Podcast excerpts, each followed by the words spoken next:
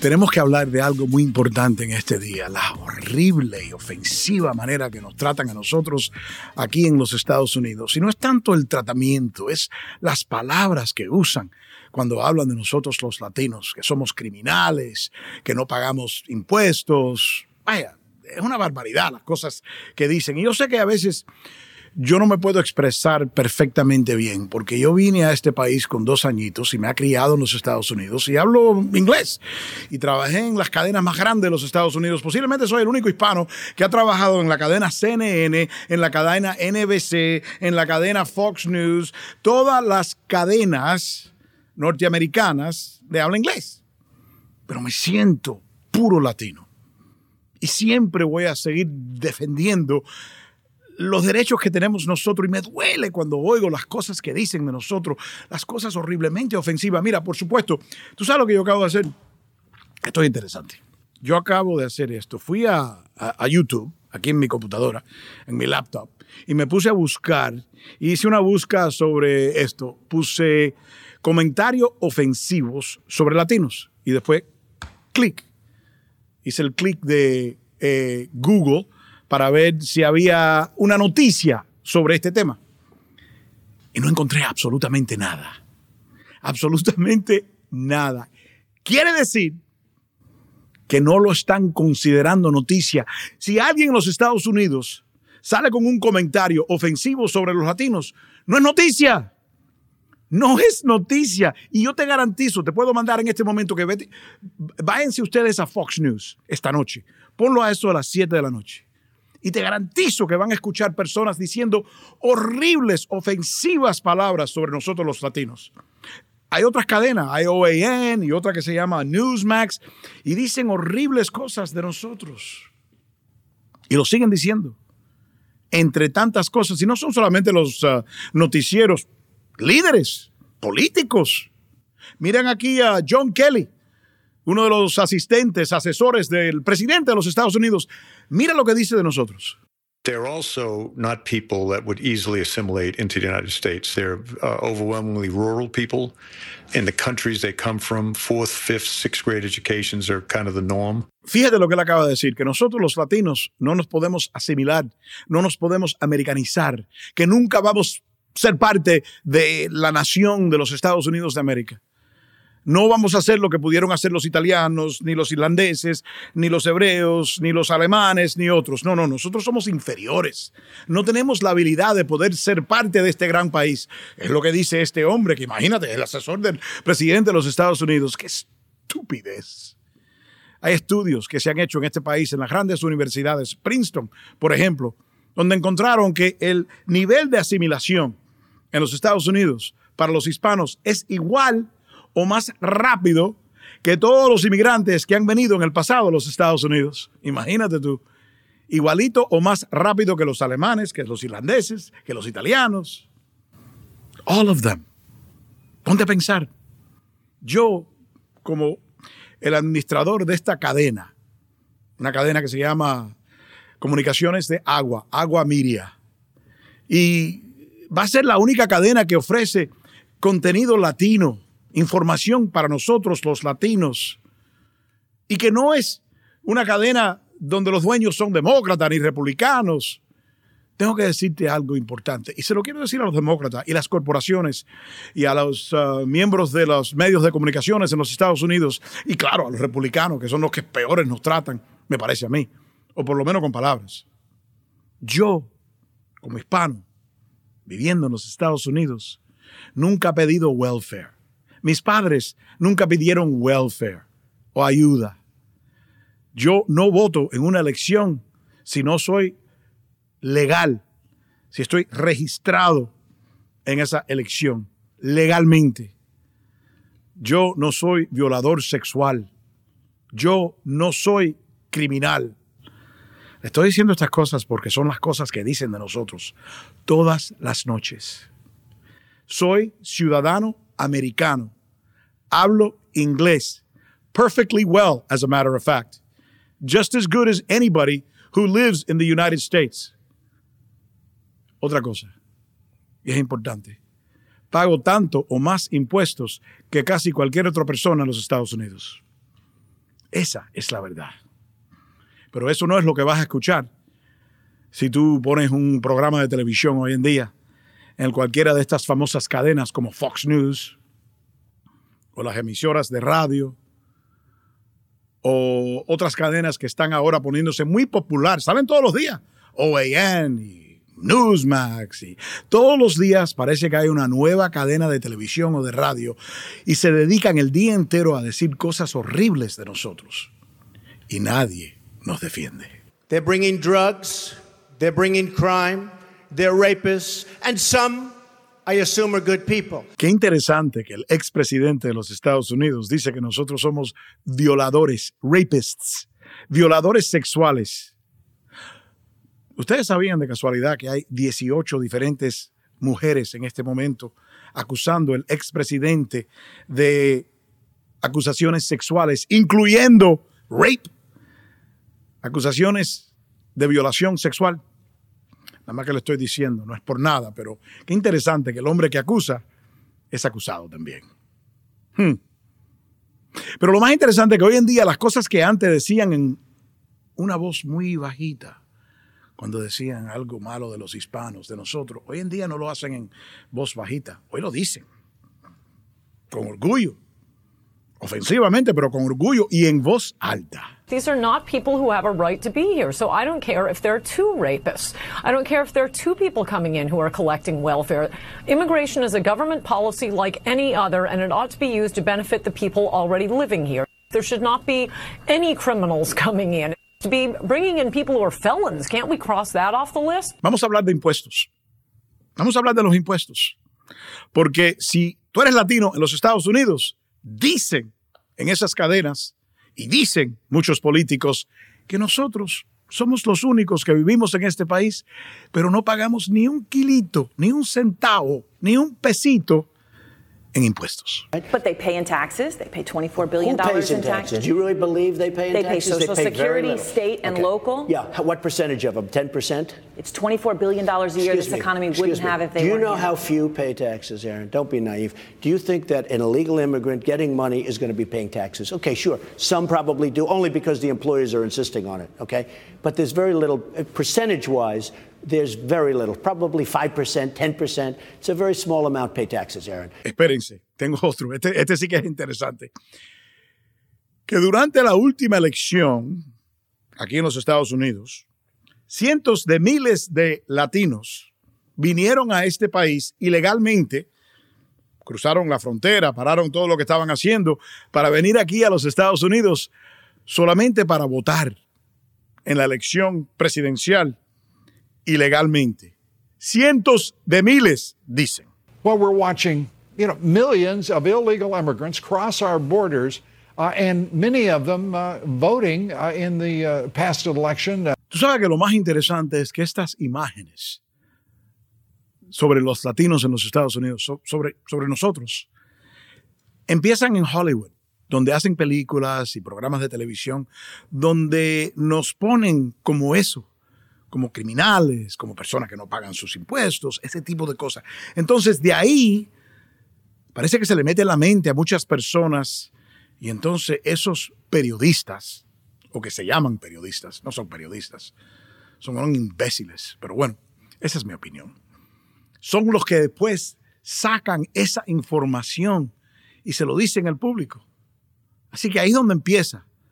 Y entonces va más o menos a la derecha, o los representantes de la derecha, muchos de ellos el Partido Republicano, aunque no son solamente los republicanos que nos critican, hablando claro, son los que más nos critican, sin duda, pero no son los únicos.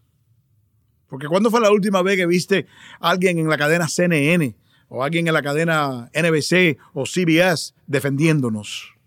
No lo vas a encontrar. Ahora quiero que escuchen las palabras de una persona que sumamente inteligente, por supuesto.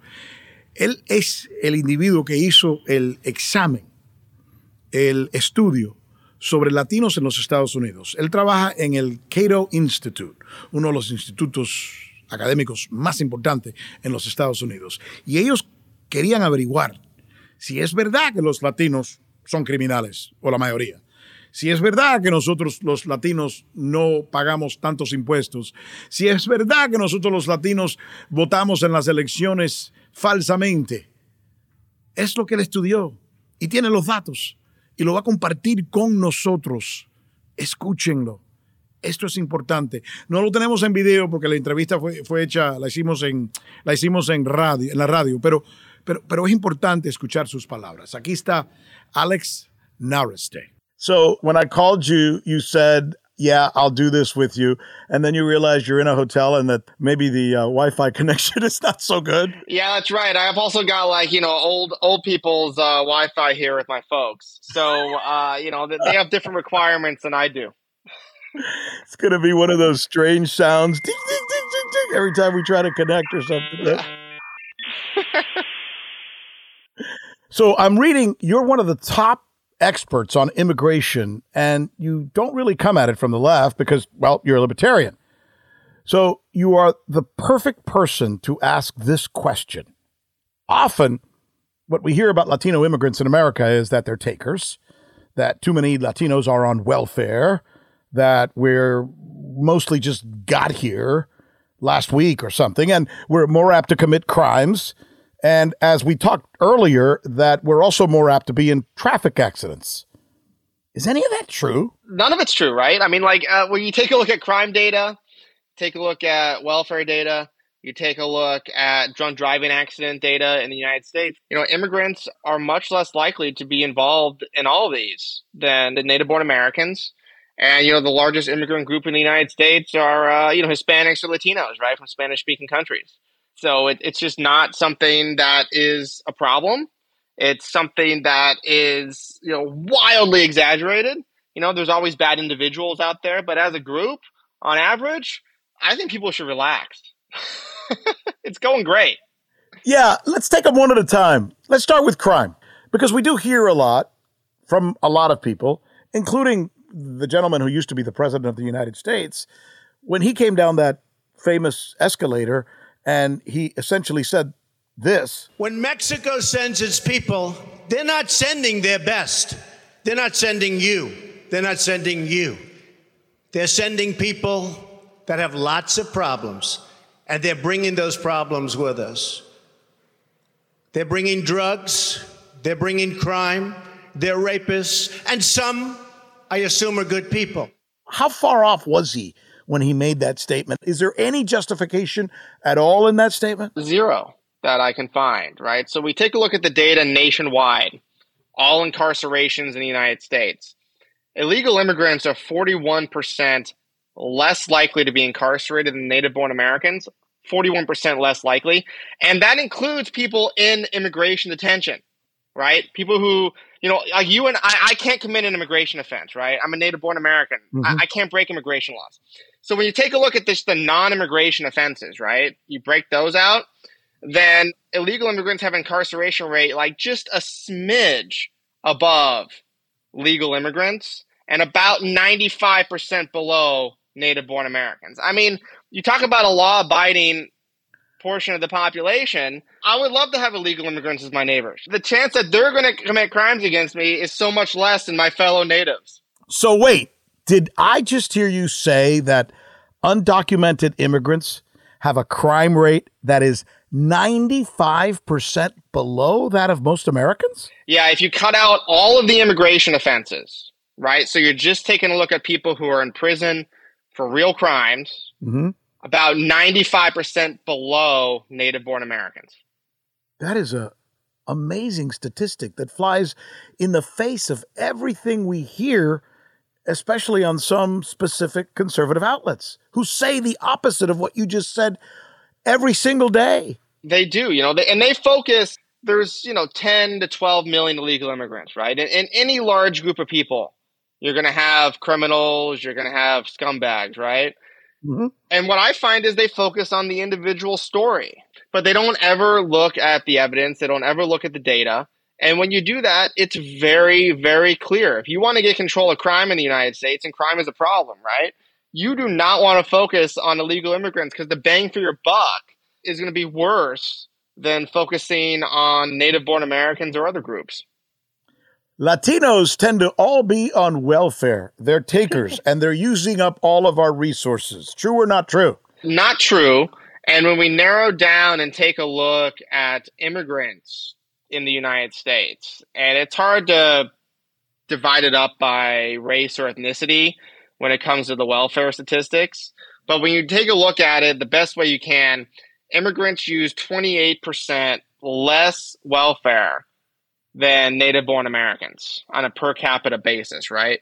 So that's 28% less of all of these programs, which account for about 60% of all federal spending. So, like the average native born American consumes $8,000 a year in welfare, mm-hmm. the average immigrant, 5,700.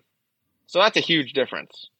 Can somebody who arrived in the United States recently even get welfare? Very, very few programs, right? So uh, if you're a legal immigrant and you've been here for less than five years, you basically have access to no means tested welfare benefits.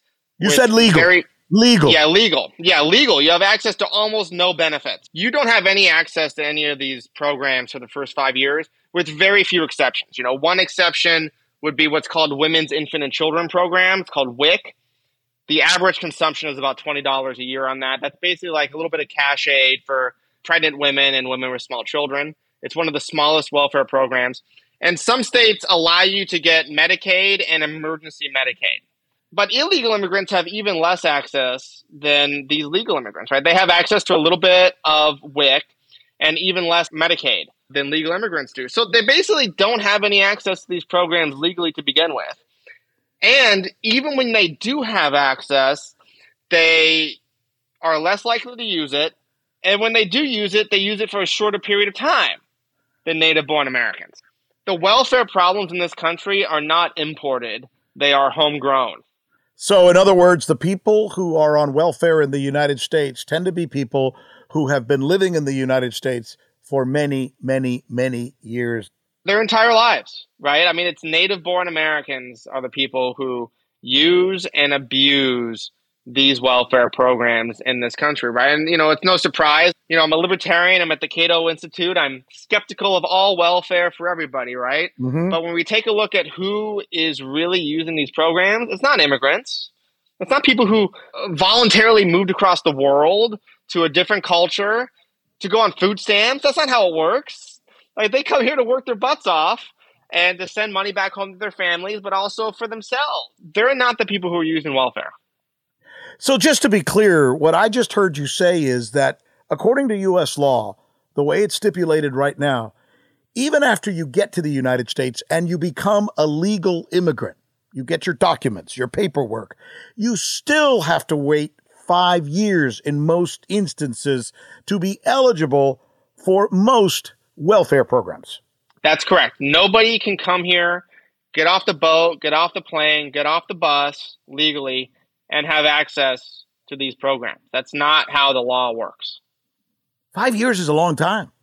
it is. And, and what it means, right, is the people who come here cannot rely on welfare. They know they can't when they come here, right? So these are the types of people who, uh, you know, economists and social scientists say self selection. The people who self select to come are the hard workers who are making the investment in the future for themselves and for their families. They're not people who want to come here and live in public housing and get food stamps because they can't.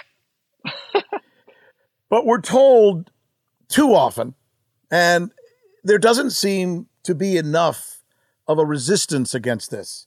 Maybe we need more Alexes, right?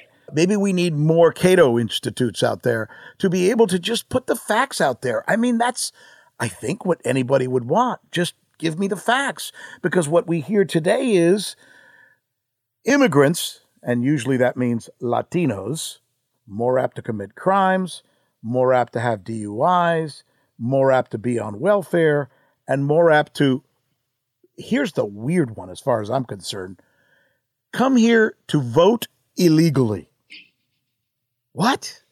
Yeah, can you imagine, right? Somebody paying a smuggler ten to twenty thousand dollars to come here so they can cast a ballot. You know, be one of 200 million voters in a U.S. election. Like, give me a break. For one thing, most That's a long way to come to, to vote for Sleepy Joe. I'll tell you that. Yeah, it's, it's a long it's a long way to come to like you know vote for anybody, right? I mean, unless you're the guy, you know, your vote is deciding the election. That is a waste of your time, right? To to do that, they got better things to do. You know, like working. So right, so the motivation isn't there, the impetus isn't there. We, I mean, anybody who's Latino and has as my mother would say, dos dedos alante la frente, two fingers that they can see in front of their head, would know that this doesn't make any sense. But yet, we deal with this story all the time. We heard recently that hundreds of thousands of illegal immigrants voted in the last election. How untrue is that, Alex? It's 100% untrue. There was a study that was published in a journal that tried to make that claim. And based on a survey, and it surveyed people who are non citizens, who are citizens, who are illegal immigrants. But the funny thing is, if you know anything about surveys, you know a large number of people answer the boxes incorrectly. And how you know that is if you dig into this survey, almost all the people who said they were illegal immigrants who voted also said they were born in the United States. Now, you cannot be an illegal immigrant and born in the United States. So what's going on there is there's a statistical error. And as a result, you have this really crazy myth out there that somehow illegal immigrants are uh, voting in grossly disproportionate numbers in a lot of conservative states, which just doesn't make any sense. It doesn't wash. It also doesn't match up with voting numbers at all. So, according to your research, what percentage of undocumented immigrants are voting in U.S. elections? There is no statistical difference between the numbers of illegal immigrants voting and zero. It's basically zero. Let's move to another area of concern for a lot of people, and this is another one of those things that we hear all the time.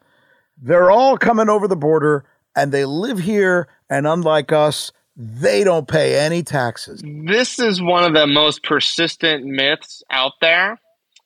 First thing, if you rent property or you buy things, you're paying property taxes and you're paying sales taxes. Let me explain that to folks because some people think, well, wait, if you're renting, how are you paying property taxes? Would you explain that to our uh, listeners? Yes. So a portion of that rent is being set aside by the landowner to pay taxes. In the same way, when you go and buy, uh, you know, a pack of cigarettes at the store, you know, you're paying a price at the checkout counter, but a portion of that is going to federal excise taxes on tobacco, and a portion of that is going to state excise taxes on tobacco, and another portion is going to sales taxes. Let's go back to the premises here. A, Latinos are said to be criminals or more apt to be criminals. You say, eh, not true. Latinos supposedly are takers who are on welfare. You have shown, eh, not true at least not comparatively speaking.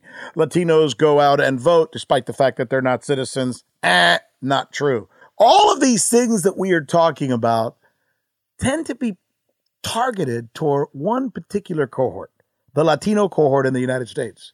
Now, I know darn well that we're not the only immigrants who come to this country.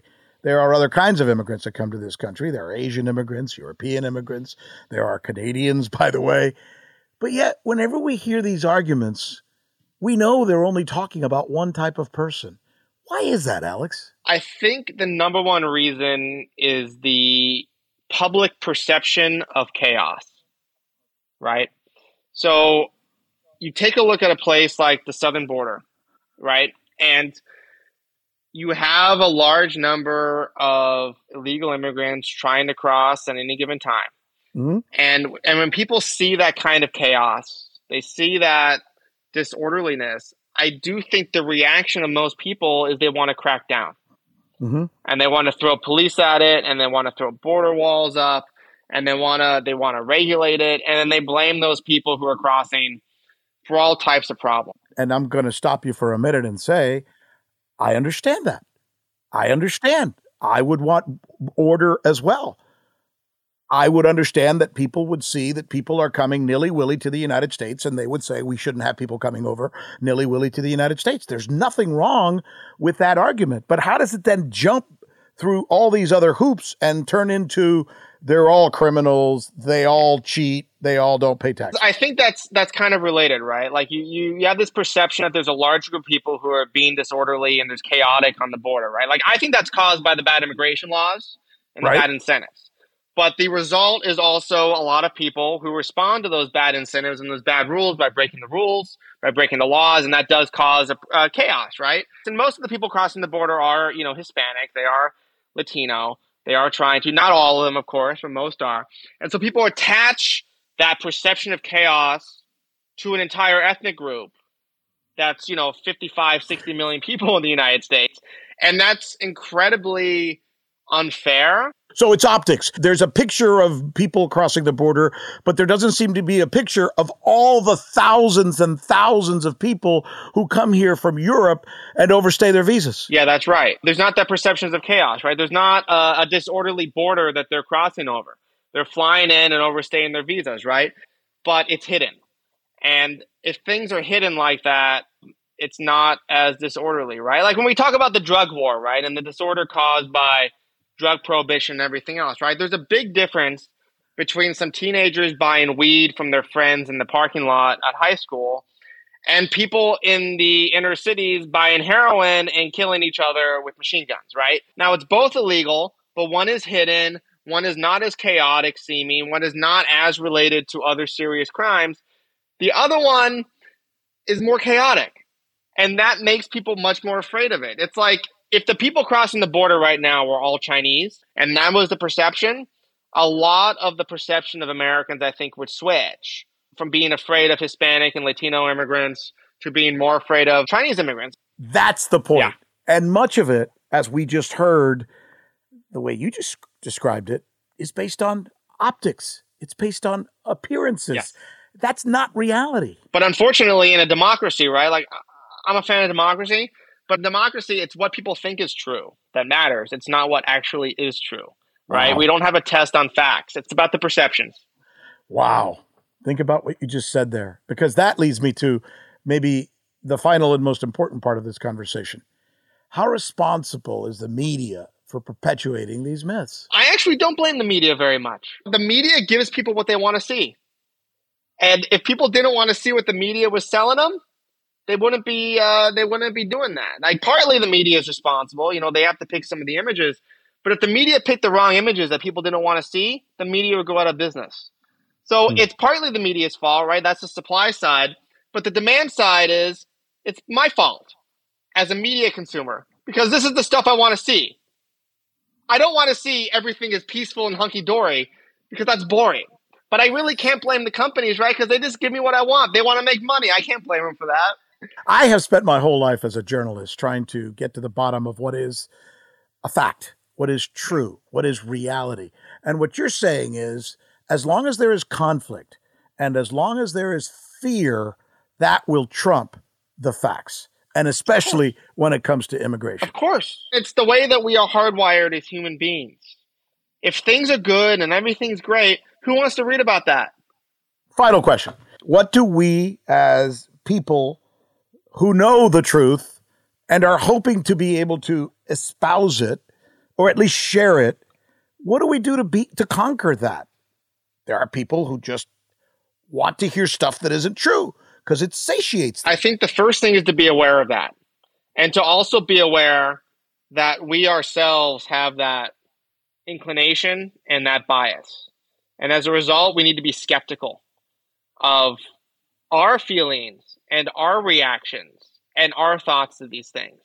And we need to always, before coming up with an opinion or coming to a decision, we need to look at what the facts are and need to analyze it ourselves. And what that means, right, is that on a lot of issues, we shouldn't have an opinion because we haven't done the work to know. And that is so counterintuitive Hmm. that I don't know how to make that work. But but the number one thing is just be aware of it and be skeptical of your own reactions to things. And if you do that, I think you're 90% of the way there.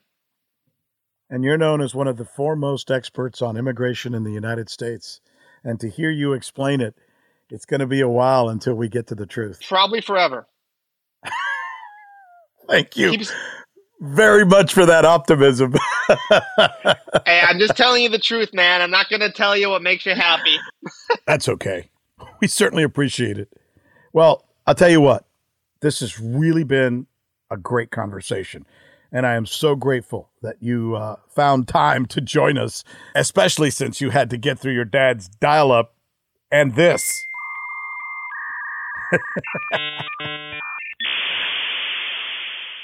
Esto es lo que yo quiero que ustedes sepan, entiendan.